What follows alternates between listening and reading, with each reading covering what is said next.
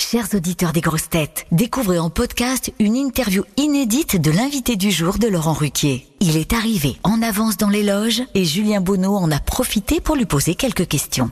Bonne écoute Bonjour Chilo, tu es l'invité euh, l'invité du jour des grosses têtes. Euh, tu as 22 ans, est-ce que tu connaissais l'émission Les grosses têtes? Alors je la connaissais pour une euh, raison assez particulière, c'est qu'en fait il y a deux ans et demi, voire trois ans, mon premier passage radio, ça a été sur les grosses têtes. Ah, c'était en, génial. ouais, c'était en 2020 et en fait euh, il y avait eu un article dans Paris Match sur ma musique et euh, si je me trompe pas, Laurent Ruquier avait lu cet article-là.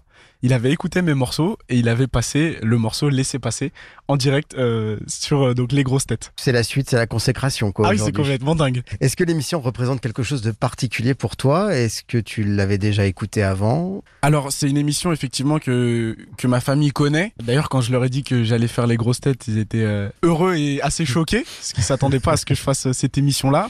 Et effectivement, avant de venir, j'ai regardé pas mal de pas mal d'extraits de l'émission. C'était important pour moi de m'imprégner de l'ambiance et de tout ce qui se passe dans le studio. Et, euh, et oui, je me suis je me suis bien marré, notamment avec les imitations de Marc-Antoine Lebray. Ça m'a fait rire et j'ai trouvé Il beaucoup va y de. en avoir aujourd'hui. Ouais, ouais, ouais, j'ai j'ai ouï dire. Est-ce qu'il y a des grosses têtes qui t'amusent plus que d'autres? Moi, j'aime beaucoup. euh, alors, il est pas là aujourd'hui, d'après ce que j'ai vu, mais j'aime beaucoup Jérémy Ferrari. En fait, je trouve qu'il est à la fois euh, très bon en tant qu'humoriste et je trouve qu'il porte de, qu'il a de beaux combats et qu'il défend de belles valeurs. Euh, j'aime énormément euh, aussi Ariel Dombal. Mhm. Ce qu'elle dégage, je connais pas très bien ce qu'elle fait, etc. Mais Ouais. ce qu'elle dégage, ça me ça me parle. J'aime bien cette euh, cette sorte de, je sais pas si c'est folie, excentricité, c'est quelque chose qui me parle beaucoup. Fantaisie quoi. Fantaisie, exactement. Évidemment, bah, je dirais du coup Marc-Antoine Lebré aussi Ok. qui me fait beaucoup rire depuis On n'est pas couché. Voilà, tu vas nous interpréter, on est ravis, au bord de la mer, dans, donc dans un instant dans l'émission.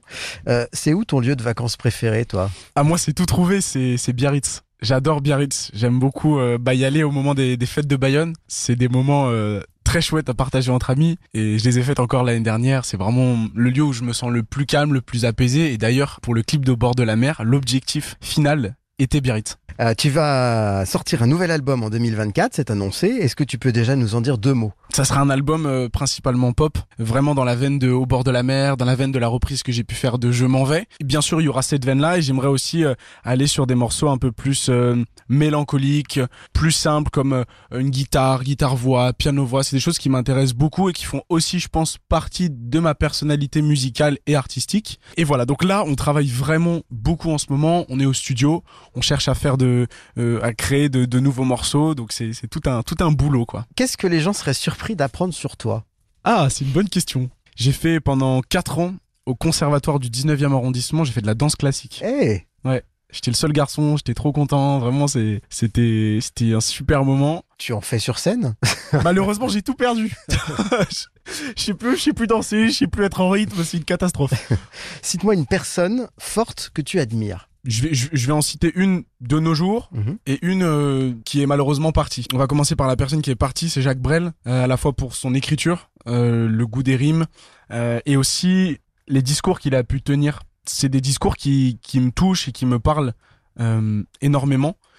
Et aujourd'hui, je dirais Stromae quand même. Parce qu'il il m'inspire à la fois d'un point de vue musical, d'un point de vue euh, tout ce qu'il y a autour de, la, de sa communication. Je dirais ces deux personnes-là. Tu as du vernis à ongles sur les ongles. Absolument. Est-ce que c'est pour l'émission ou est-ce que c'est euh, habituel? Non, j'en mets, j'en mets tout le temps. Je trouve que c'est, je trouve ça joli en fait. Bah ouais. Je me suis pas posé euh, la question. J'ai essayé une fois et puis ça m'a, ça m'a plu donc j'ai décidé de garder ça et je suis très très content aujourd'hui. Tu pourrais me citer une personne avec qui tu n'as pas encore collaboré mais avec qui tu aimerais le faire dans le futur? Je peux me permettre de rêver. Bon, une petite collaboration avec Vianney, franchement, je serais pas contre. Pas forcément un feat, hein, mais qu'on écrive un morceau ensemble ou Mhm. qu'on travaille un morceau ensemble. En plus, c'est quelqu'un que j'adore et j'admire sur le point de vue euh, humain comme musical. Donc euh, oui, pourquoi pas, ça serait, ça serait un, un bon rêve. Eh ben merci beaucoup Chilo. On vous retrouve dans quelques instants dans les grosses têtes. Merci beaucoup. Le saviez-vous?